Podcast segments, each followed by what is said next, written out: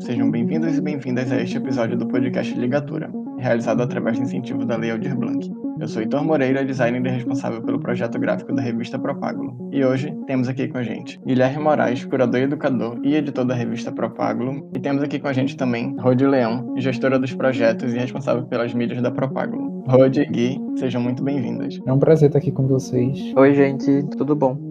Enfim, estamos encerrando esse projeto fomentado a partir da Lei de Blanc e gostaríamos de debater um pouquinho sobre alguns temas que foram levantados ao longo desses episódios e de algumas leituras que nos atravessaram durante esse processo. É, primeiro, eu gostaria que vocês falassem um pouquinho sobre como foi participar desse projeto. Então, eu achei bem curioso.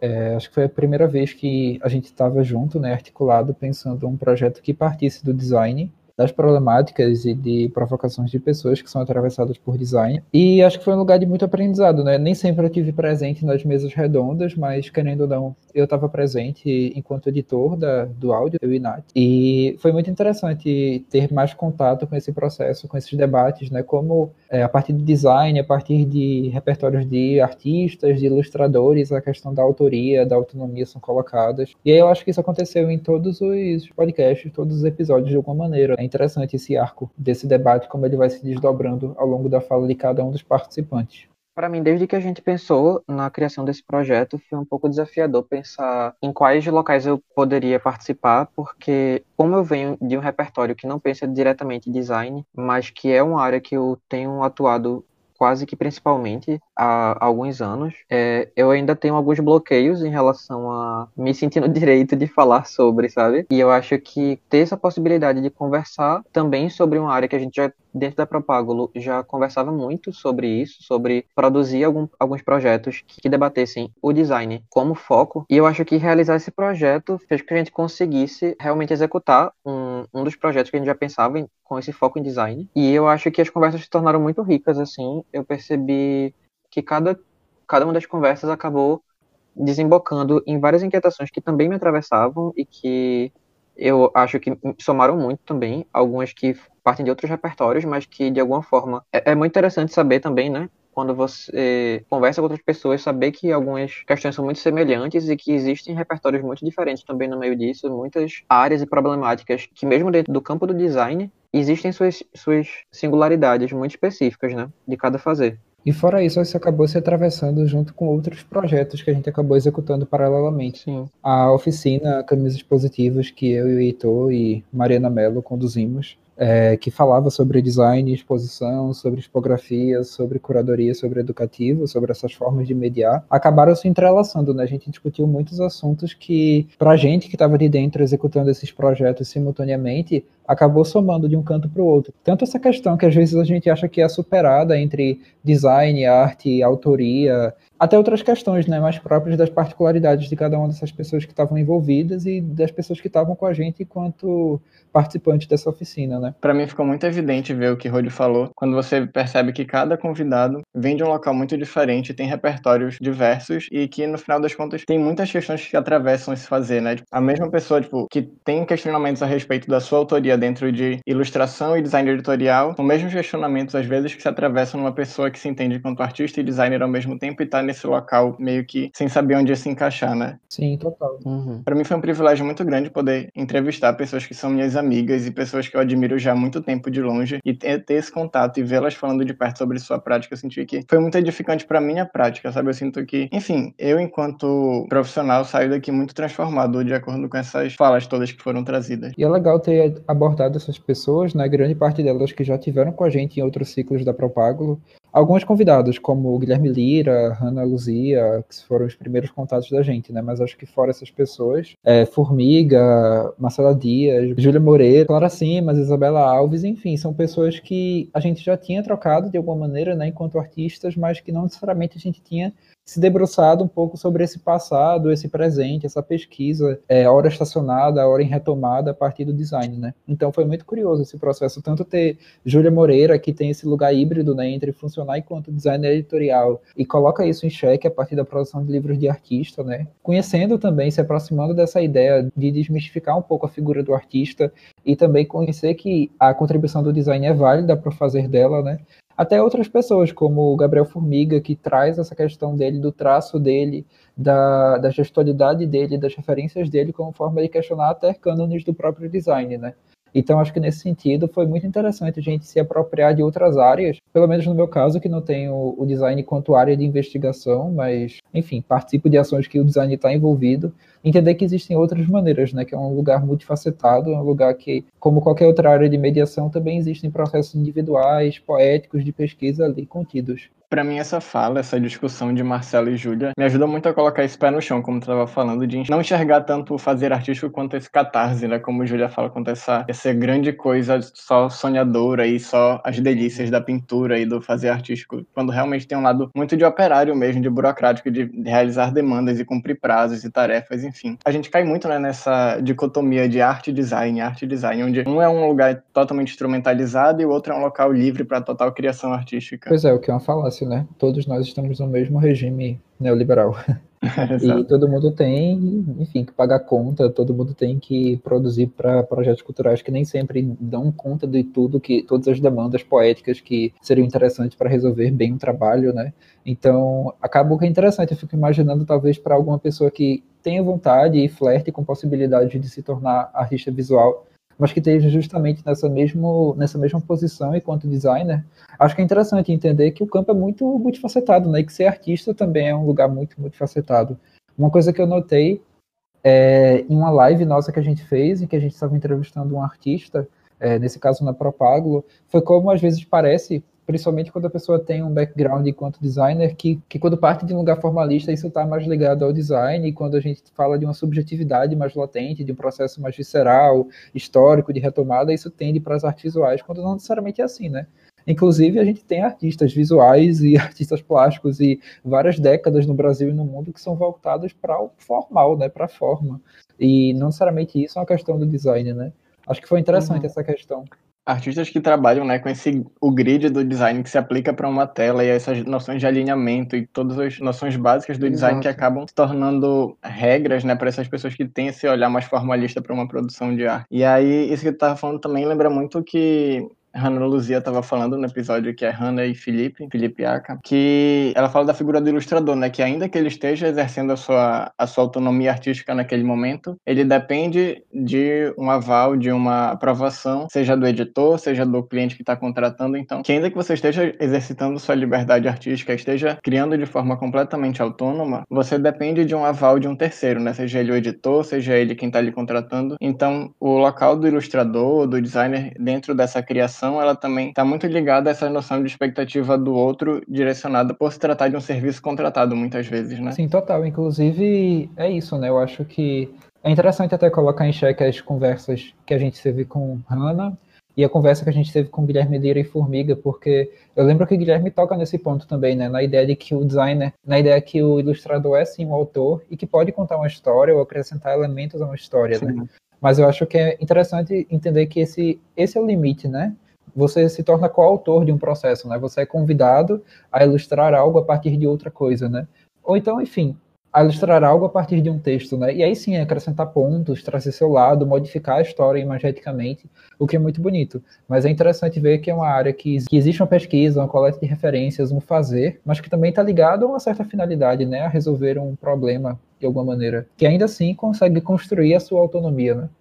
Sim, e eu acho que é muito interessante é, uma coisa que tu falasse, Gui, sobre algumas pessoas que estão flertando um pouco em pensar se tornar artistas. É, eu acho que tem muitas pessoas que têm dúvidas sobre as atuações que querem desenvolver sobre ser artista ou ser designer, né? Inclusive, Heitor já falou em alguns momentos sobre isso, que, que normalmente o designer, ele é uma pessoa que tem mais uma ligação com esses fazeres mais manuais. E eu, eu percebo também uma questão que é bem recorrente, que é algumas pessoas que começam a trabalhar com essas áreas criativas como um todo, assim, que envolvam comunicação como um todo, tem, umas, tem algumas expectativas de que atuando nessas áreas, elas vão ter algum tipo de liberdade, Sim. sabe?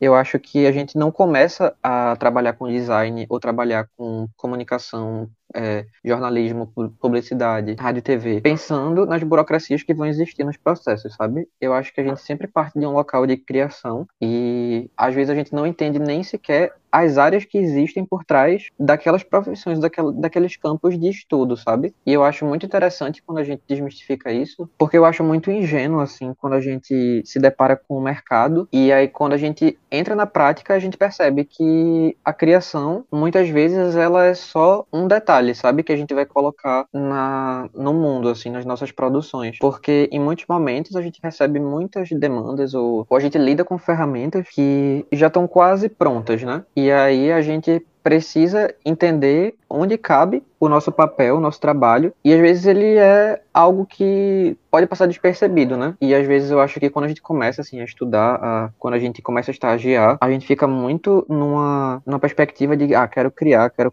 me colocar no mundo. E eu acho muito interessante quando a gente entende essas áreas enquanto processos de trabalho também, que tem suas burocracias, tem suas liberdades, mas que no mundo que a gente vive, pensar liberdade não é algo tão utópico, né? Eu acho que essas liberdades que a gente tem nos nossos trabalhos, elas não são tão libertárias assim. É, até porque é uma questão de se entender enquanto cadeia, né? Enquanto cadeia produtiva. Então, o design, ele está construído, está erguido a partir de um lugar de ter uma finalidade de resolver o problema de alguém, de alguém que se colocou. Mesmo que seja o seu problema, você, criador de conteúdo, fazendo o próprio design, você está servindo a você mesmo. Aí, nesse caso, rola uma autonomia criativa, porque quem passa o briefing é a mesma pessoa do quem está executando. Mas, também, por outro lado, eu acho que é tanto um processo de ressignificar esse lugar de autonomia plena, de liberdade plena criativa, que acho que a gente não consegue identificar em lugar nenhum, no final das contas, né? Exatamente. Acho que também é uma ilusão pensar que isso é própria dos artistas. Obviamente, existe sim uma autonomia maior, mas existe processo em que você abre mão de, de escolhas em, em, função de outros, em função de uma cadeia, em função de forças outras. É, mas, ao mesmo tempo, entender que esse lugar também, onde você vira um instrumento puramente, né, onde te entendem enquanto uma força de trabalho não pensante e quer que resolva o problema dela, da mesma maneira que uma outra pessoa resolveria, do mesmo jeito que aquela referência, cagada e cuspida, faria, eu acho que também não é justo, né? E ainda justamente se reconhecendo enquanto esse ser que outras forças tentam instrumentalizar, né, que tentam ver enquanto uma mão de obra barata, uma mão de obra não pensante. Eu acho que é importante aí sim é, ressignificar também essa liberdade na função de que há uma autoria, né? Tipo aquele texto que a gente trabalhou no, na oficina dos caminhos expositivos e que eu trouxe, né, esse debate sobre a autoria do designer, né, do designer gráfico, que eu acho que ilustra muito bem como a autoria e, consequentemente, a autonomia a partir dessa autoria é um caminho interessante a se seguir, mas também que não é, no final das contas, um bom final, né? Porque também exclui o outro e, enfim, exclui o público quando a gente está reificando esse autor. Esse texto, o Designer como Autor, ele é escrito em 96 pelo Michael Rock e publicado recentemente pela editora Obu aqui no Brasil, é, que ele vai trazer exatamente sobre essa, esse pilar da teoria do autor, que foi trazida na década de 60 pela comunidade do cinema, né, que eles vinham falar sobre a questão do diretor enquanto autor. E isso vinha relacionado a várias questões, quanto ao apagamento de toda uma equipe centrada numa única figura. Isso com o intuito de ter esse diretor enquanto esse gênio criador e dessa forma associar o cinema, que muitas vezes era visto enquanto um mero entretenimento, ser enxergado enquanto essa arte pura e erudita, né? E aí, um desses pilares da, da teoria do autor é que o diretor-autor deveria desenvolver um estilo próprio. E isso é algo que é muito observado tanto no campo do design gráfico quanto em diversos outros conceitos que a gente foi abordando durante as leituras nesse período. E um dos textos que a gente leu chamado Curadoria das Exposições, uma abordagem museológica de, de Carolina Ruosso, ela vai falar um pouquinho sobre que características um curador deve ter segundo esse senso comum. E aí o que ela traz é que o curador ele precisa principalmente ser estudioso, pesquisador e principalmente desenvolver e apresentar um pensamento próprio. Então, mais uma vez, essa questão da autoria, ela aparece enquanto esse carimbo legitimador da, do profissional, né? Sim, um carimbo hierárquico também, né? Porque no final das contas, é, nem sempre a curadoria precisa ser uma marca própria, um malabarismo intelectual de um só, de uma só pessoa, né? Que é até o que a autora coloca, né? Ela coloca outras metodologias que envolvem a participação no fazer curatorial. Mas para além disso mesmo, acaba que a curadoria ainda é detentora de uma pessoa ou de várias pessoas, ela acaba virando a detentora do processo, do processo de autoria dessa ação cultural que é a exposição, né? que eu acho, pelo menos, que é uma coisa um pouco diferente quando a gente pensa na, em atuações que a gente tem maior proximidade e que a gente não tem a menor dificuldade em falar que, por exemplo, Mariana, que é expógrafa, resolve muitas das questões que a gente está colocando, né? Muitas das, das relações que a gente está propondo com os trabalhos. E que, na verdade, ela acaba flertando com a curadoria também, né? Ou então eu acabo flertando com a expografia.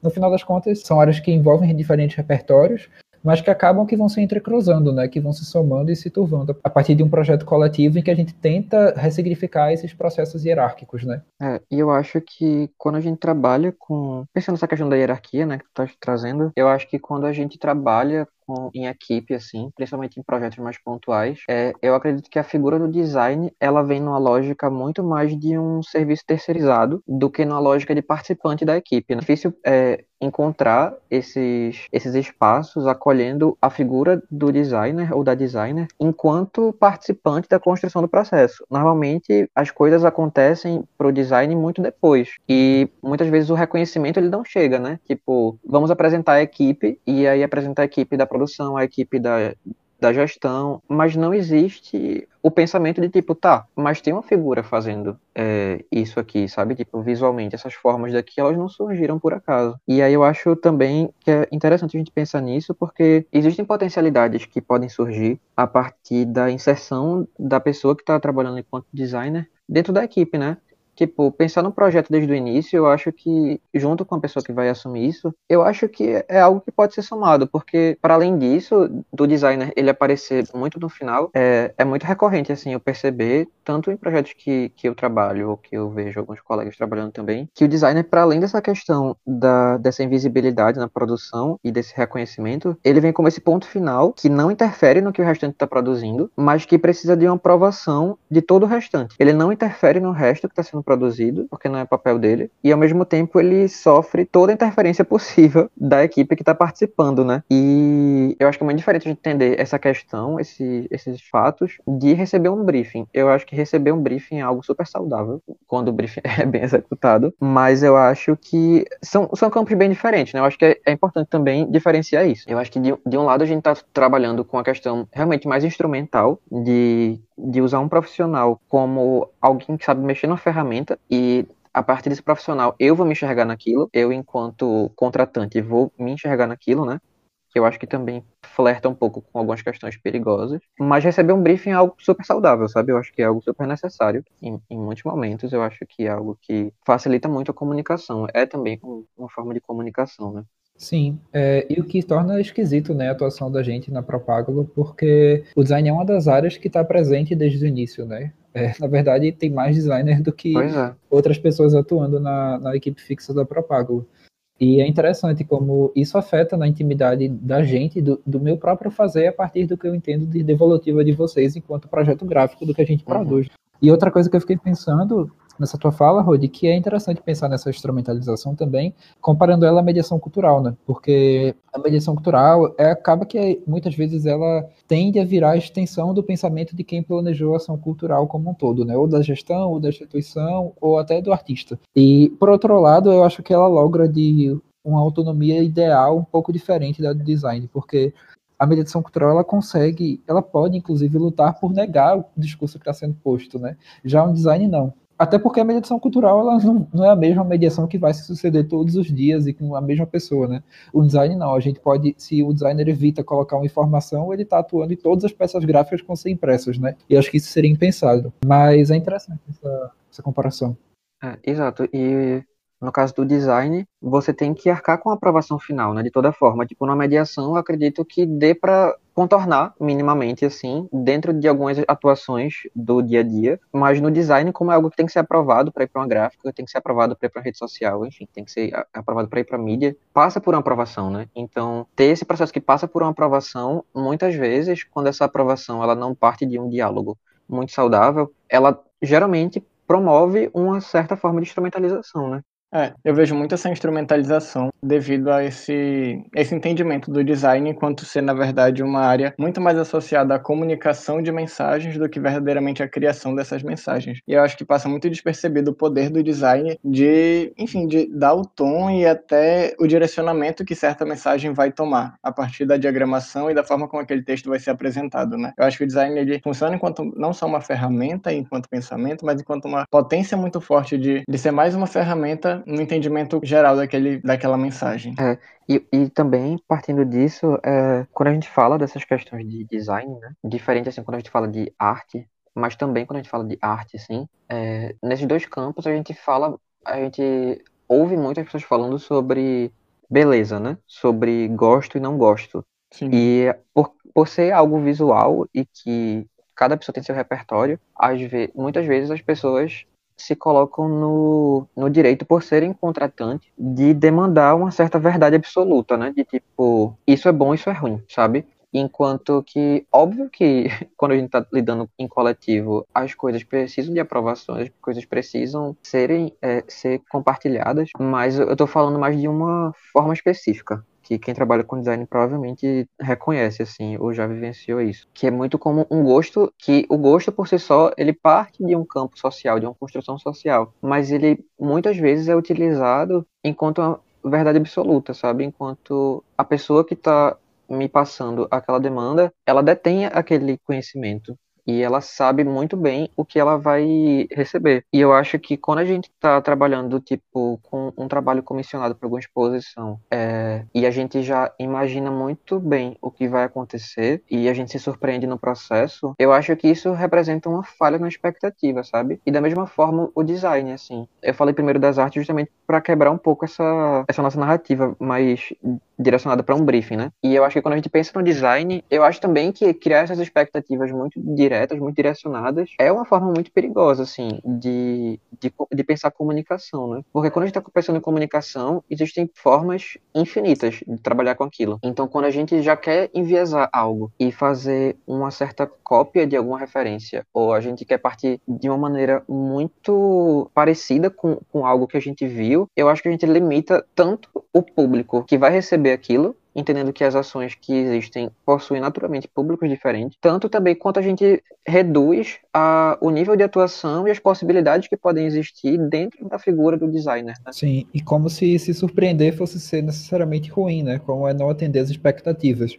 Exato. Quando eu acho que é um exercício até empático de entender que é uma outra área, que tem outra autonomia, que tem outro conhecimento, né? Porque é curioso que tem certas áreas que a gente não questiona os saberes próprios, né? Mas o design ele tá muito à mercê disso. Talvez por ser uma área que se constituiu a partir de um fazer muito prático e ainda é sintomático que não haja um interesse muito grande em aprofundamento teórico e na maioria dos designers, ou até a falta de acesso, ou até a falta de formação ligada a isso, o que também na verdade que não se produz muito conhecimento, porque se produz e se existe muito conhecimento teórico sobre design mas é como se fosse um descrédito na cadeia produtiva até criativa de que exista um capital intelectual, reflexivo dessa pessoa que permite a ela, e até experiência, né? É, e que permite a ela opinar ou escolher e dizer tal coisa vai funcionar ou tal coisa não, ou tal coisa já está batida, tal coisa não. Exato. Porque essa pessoa trabalha com visualidade o tempo todo, né? Com esse tipo de visualidade aplicada o tempo todo.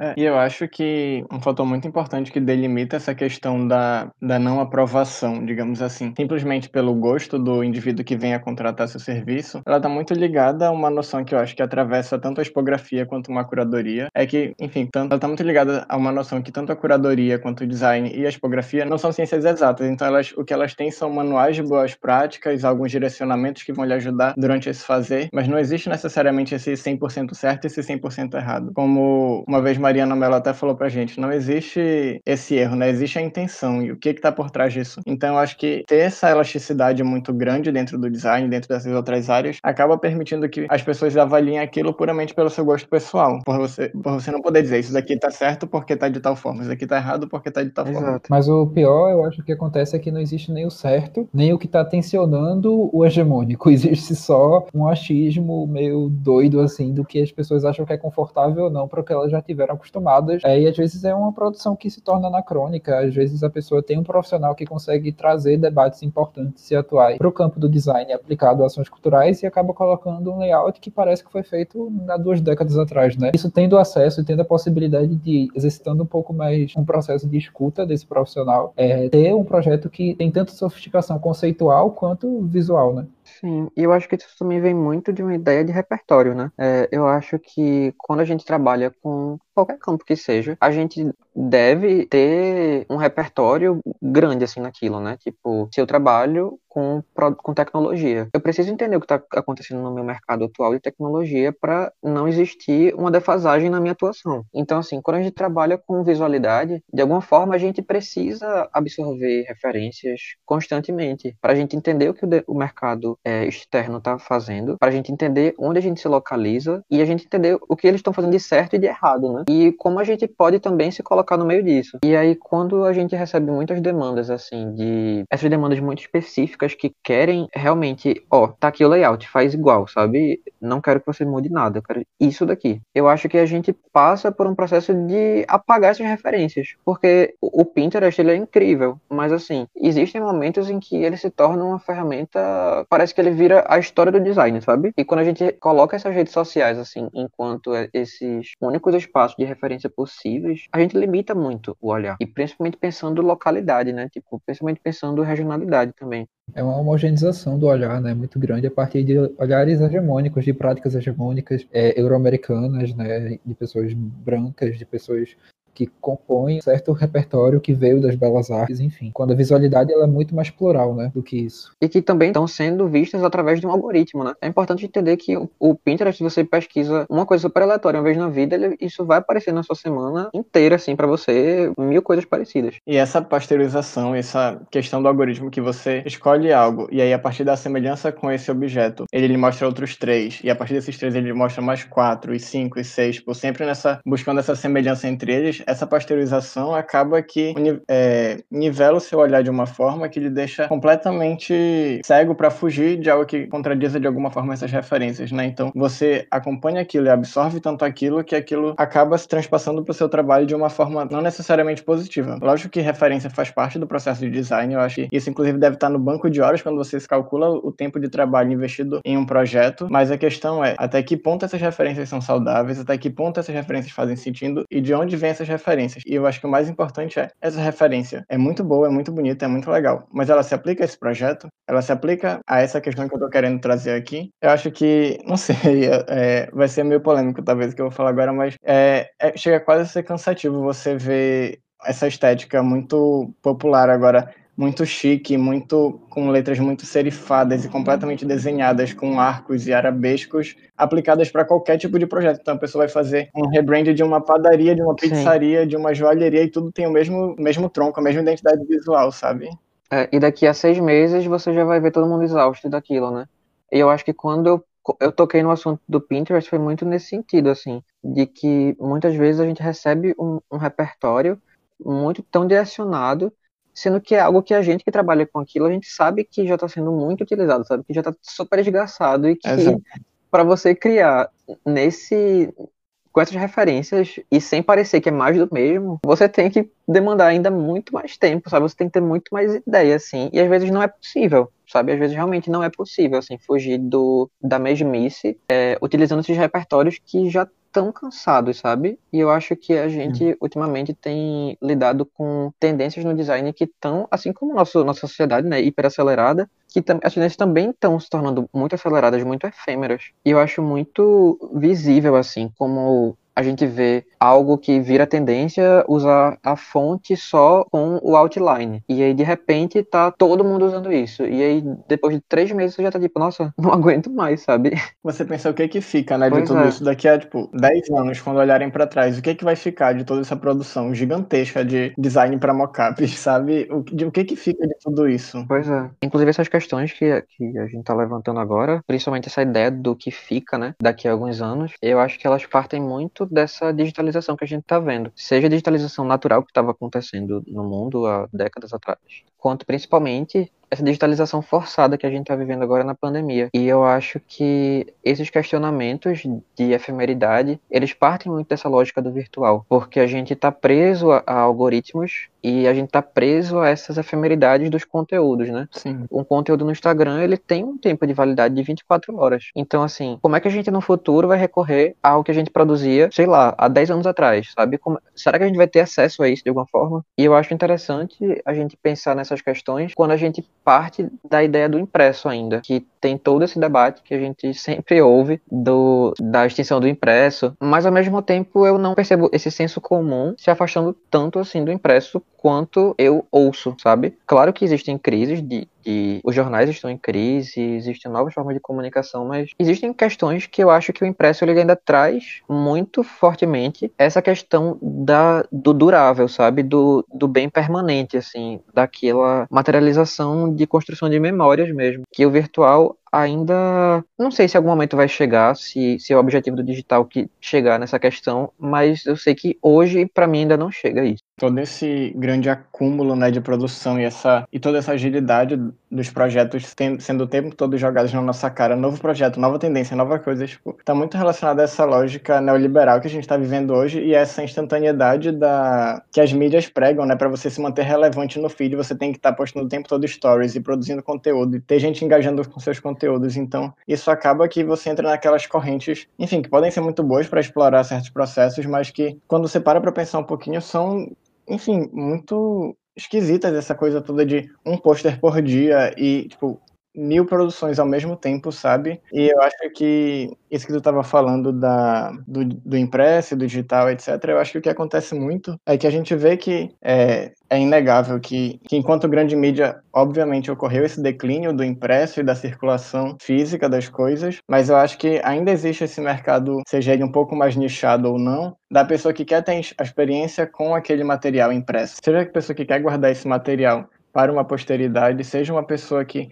quer ter aquilo enquanto material de consulta, seja, enfim, a pessoa que quer desenvolver uma experiência direta com aquele folhear e com aquela ação que envolve você estar tá em contato com esse material, eu acho que tem muitas questões que se transpassam por aí, entende? Acho que agora a gente pode pensar, né, no que é que esse processo pandêmico, o que é que isso da Aldir Blanc nesses projetos em que nós estivemos envolvidos como proponentes ou como força de trabalho, o que é que isso acabou dando para a gente de aprendizado e de vontade para as nossas ações, que são, no final das contas, praticamente todas as ações que demandam do presencial, né? Óbvio que a gente criou coisas maravilhosas agora por conta da Aldir Blanc, né? Fez desse limão a limonada, como o clube de leitura, as oficinas que conseguem agora ter um público nacional com interesse super nichados, como realização de expografia, né, de curadoria com mediação cultural. Mas eu acho que boa parte da nossa eh, atuação ainda está se coçando para poder voltar, né, para poder, no momento que esteja todo mundo já imunizado, que a gente consiga realmente colocar em prática essas práticas que estão latentes na gente, né, que são fundamentais para as nossas atuações, porque a gente está lidando justamente com experiência, com encontro direto com pessoas. Não que o digital não seja experiência válida, mas eu acho que nós temos uma investigação pautada, é, grande parte, em falar sobre ou realizar ações que fazem uso de meios físicos e presenciais. É, exato, eu acho que essa, essa dicotomia né, do impresso versus o digital é, não sei, me parece quase ultrapassada, né? A ponto de que você vê uma série de pessoas que a gente consegue se relacionar em outros continentes, em outros estados, enfim, isso tudo graças a, ao meio digital, né? E o que eu acho mais incrível disso é quando ele, esses dois meios se cruzam e se articulam em prol de algo maior, né? Que é quando você tem essas pessoas que você atingiu através do digital, tendo conhecimento do material que você produz e querendo comprar esse material impresso que você produz. Então, o digital funcionando enquanto esse gerador de lead e expandindo esse alcance do que você está produzindo aqui. Eu acho, Heitor, que essa questão, essa problemática que está levantando, já me gera outros pensamentos aqui que eu quero muito comentar sobre a diferença também entre essa coexistência de mídias, né, de, de veículos que fazem uso dessa, desse hibridismo entre o digital e o físico que vão se complementando e que já existiu antes e que agora estão se reformulando diante desse contexto pandêmico e de projetos que, por conta conta também dessa má administração da Lei de Blanc, por conta dessa urgência de criação de projetos, é, de projetos que acabaram nascendo digitalmente, né, e que nem sempre estavam atentos a essa questão de como conquistar público, de como conseguir efetividade das suas ações, né, como gerar de fato lead, uma vez que estão sendo criados diante de uma profusão de outros projetos, né. E eu acho que essas problemáticas são bem interessantes para a gente estar tá conversando no momento seguinte, após esse bloco que se encerra agora, né? Em que a gente conversou sobre esse processo de aprendizado, de experiências novas que a gente recolheu enquanto realizadores da cultura no processo pandêmico, na, atravessados pelo Aldir Blanc, e de como isso vai se reverberar ainda nessa pandemia que se perdura, e em projetos futuros que com certeza a gente vai estar tá desempenhando após essa pandemia se encerrar, né? De que maneira a gente carrega esses aprendizados, essas problemáticas conosco, realizando, continuando a se realizar ações culturais.